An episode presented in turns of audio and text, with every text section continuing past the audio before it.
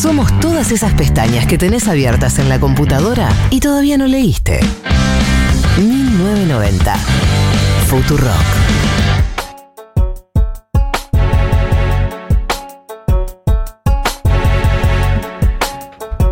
...15 y 16, eh, es hora, es momento, es lugar de que Martínez Lipsuk nos explique qué quiso decir. ¿Qué quiso decir el monje? ¿Qué? ¿Qué el quiso monje, decir? ¿Qué quiso decir el monje tibetano Guzmán? Con eso de que es un país... ¿Qué me está queriendo decir? Con impuesto prorico. ¿Qué me está queriendo decir? Bueno, vamos a hablar un poco del contexto, ¿no? Porque ya saben que a nosotros nos encanta el contexto, casi más que las cosas de las que hablamos.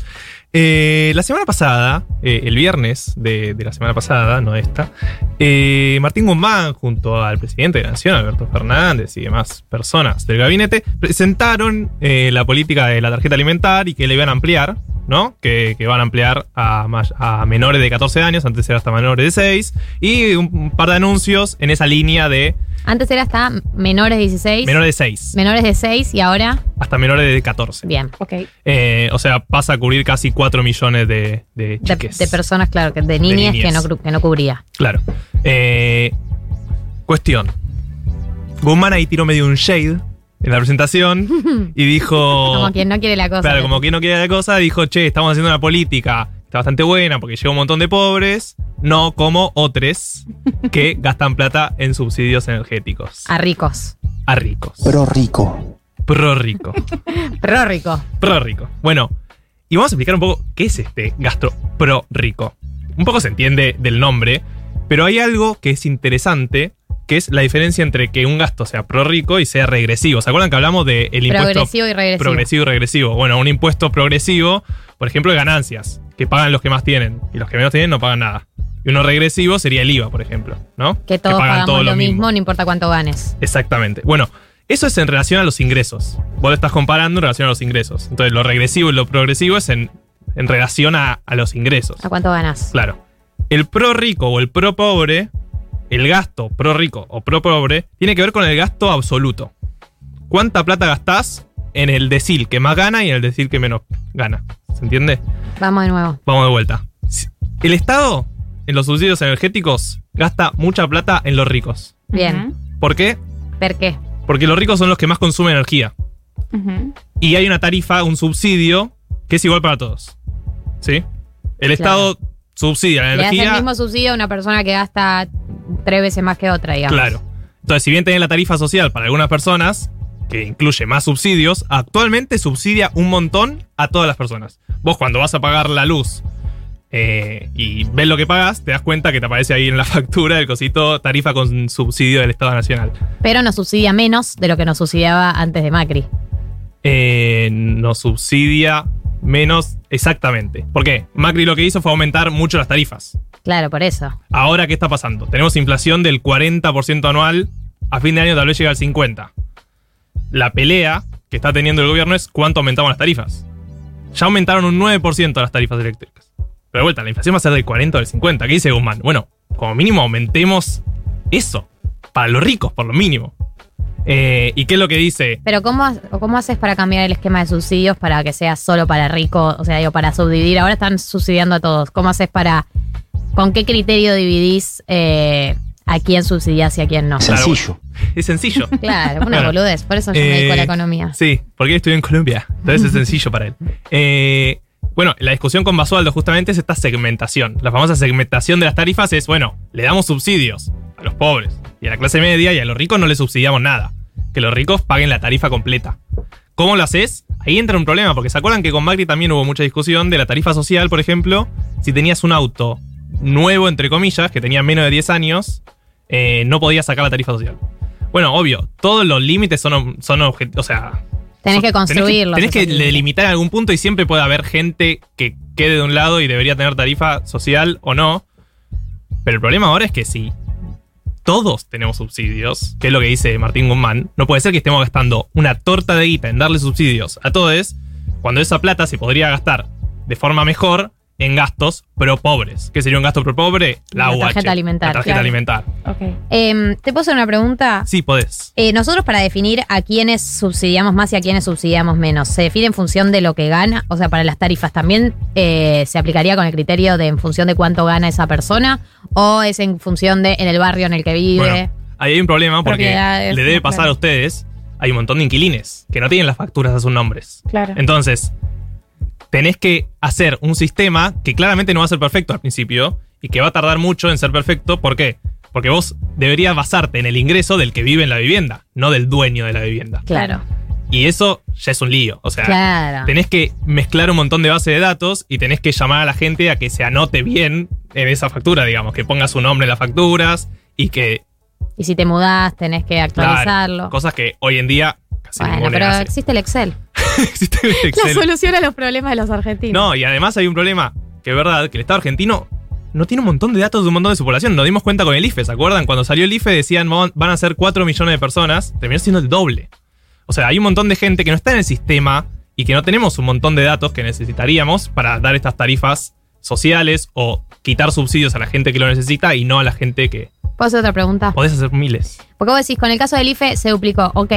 Pero en este caso es al revés, porque en realidad es un sector mucho más chico el que habría que dejar de subsidiar, digamos. El porcentaje de gente rica en este país es chico. Es- o sea, no se te va a duplicar sin saberlo, porque son pocos. Bueno, ahí justamente el director de Energas eh, en la semana estuvo diciendo no sé en qué datos se basó Guzmán porque está hablando de ricos cuando en realidad el decil más, más rico, entre comillas, gana en promedio 150 mil pesos. Tal cual. Bueno, pero eso en términos de Argentina Sí, es sí, ser es rico. obvio, Es- son claro, términos obvio, relativos, no estamos hablando de millonarios. Pero bueno, esa persona que No, millonarios hay 15. Después están los Los ricos. podemos están los 12 contar están los, los están los de la 12 mil mano. que pagaron el impuesto Claro, literal, los fortunas. millonarios son los 12 mil más todo lo que evadieron. Ponele que redondeamos en 20 mil, todos los 8 mil que tienen en offshore. Deben ser los cálculos Y que no está haciendo el gobierno ahora, literal. Ah, eso es distinto. Hay de esos 20 mil ricos, eh, eh, millonarios.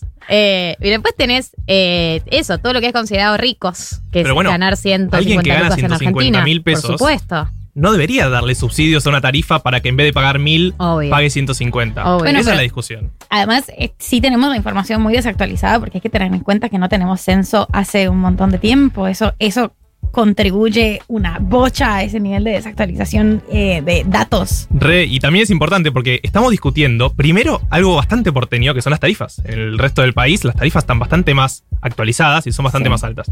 Pero además, esto que vos decías del censo, eh, no todos tienen gas en el país. Digo, el 70% accede a una, red, a una red de gas. El otro, eh, garrafa y demás. Y eso no está tan subsidiado como el gas. Lo mismo pasa con Eso el no agua. está tan subsidiado como el gas. Claro, con el gas por red Claro. está bastante más subsidiado, ¿se entiende? Sí. Entonces, vos estás, lo mismo que pasa, por ejemplo, con, eh, con los subsidios al UVA, o lo mismo que pasa con el, con el impuesto a las ganancias que cambió, ¿se acuerdan? Sí. Que le dieron como una devolución a la clase media. Sí. Vos estás favoreciendo bastante a la clase media, que tiene acceso al gas, que tiene acceso al agua, que tiene acceso a otros servicios, eh, y también a clases altas. Lo mismo que está pasando con el UVA, lo mismo que está pasando con el impuesto a las ganancias. Entonces, la discusión de Guzmán es, no tenemos plata para tirar al techo, focalicemos en los pobres, que son un montón.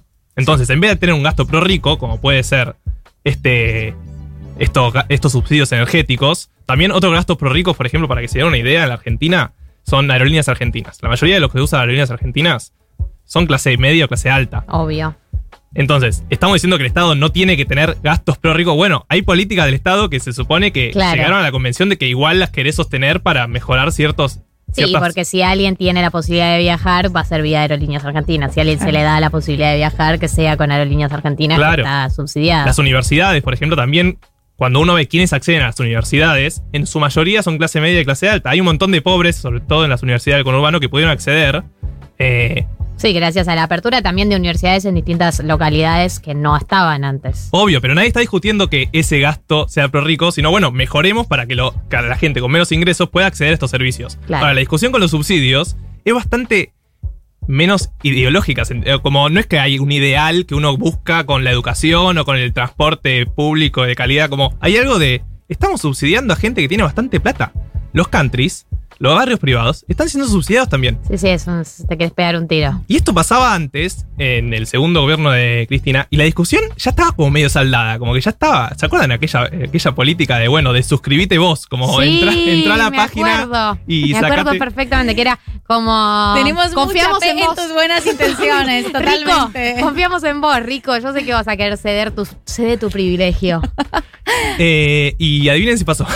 Spoiler alert. Narrador. Vos en off, que no nuestro recurso preferido. La gente no entraba. No, no sucedió. Eh, y después, bueno, vino el macrismo que aumentó un montón las tarifas porque estaban bastante atrasadas. Y ahora la discusión es qué hacemos con estas tarifas.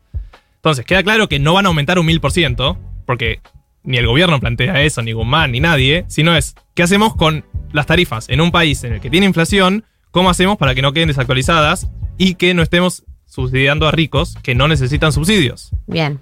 Esa es la discusión. Y el, go- el gobierno o el ala cristinista dice no se aumentan las tarifas antes de las elecciones. Y el ala Basualdo lo que está diciendo ahora es... No le digas ala Basualdo.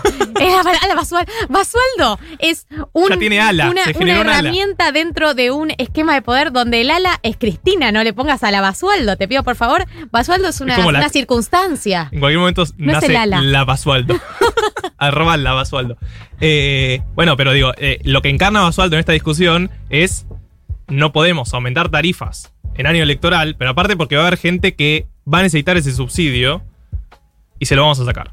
Porque como decía antes, no hay política perfecta en este tema. No es que tenemos un montón de datos ni tenemos un montón de tiempo para hacerlo. Claro, eh, un aporte, eh, pero en, en Colombia la manera en la que eso se delimitó, que hoy en día es súper cuestionada, es la estratificación, eh, que hay una gente, como la gente de menores ingresos vive en unos sectores de la ciudad y la gente de más altos ingresos vive en otro sector de la ciudad, son seis estratos y según eso eh, se cobran las tarifas, lo que es una cagada porque la segmentación de la ciudad después de 20 años de estratificación es inevitable eh, y eso afectó equísticamente a las ciudades, o sea, es todo un problema, pero bueno, en su momento pensábamos que era una buena idea. Bueno, el segundo paso después de ese anótense y sáquense los subsidios fue, bueno, Recoleta, Belgrano R, como hacerlo por barrios, ¿se acuerdan? Claro. Fue por Tiene barrios. sentido. Tiene algo de sentido, pero obvio, hay gente que vive en Recoleta que no es mega pudiente. No. Eh, vas a tener casos que no lo vas a poder salvar. Ahí Sí. es la mejor política pública, no es que es perfecta. Claro. Es claro, sí, claro. Es las limitaciones que tiene gobernar. Ah, ¿qué, la, qué, la- qué conclusión decía? ¿Qué conclusión decía? Como siempre digo yo, las limitaciones Eh. Como que le tiene digo a mis alumnos. Lo que es gobernar. Marto, gracias. Muy claro Bueno, como siempre. ¿Entendieron lo que Muy responsable. Sí, entendí. Te lo- te lo ¿Vos dice Martín. Mariah? Entendí perfecto. Qué bueno, me Eh, encanta. Y eso tengo ganas de que venga el próximo examen de economía para competir con Estoy María. súper ganchera. No, no, me encanta, Marta. Tenés que ir pensando cuáles van a ser las preguntas. Obvio. Ya están- Esta, esta pregunta va al examen. Vale, perfecto.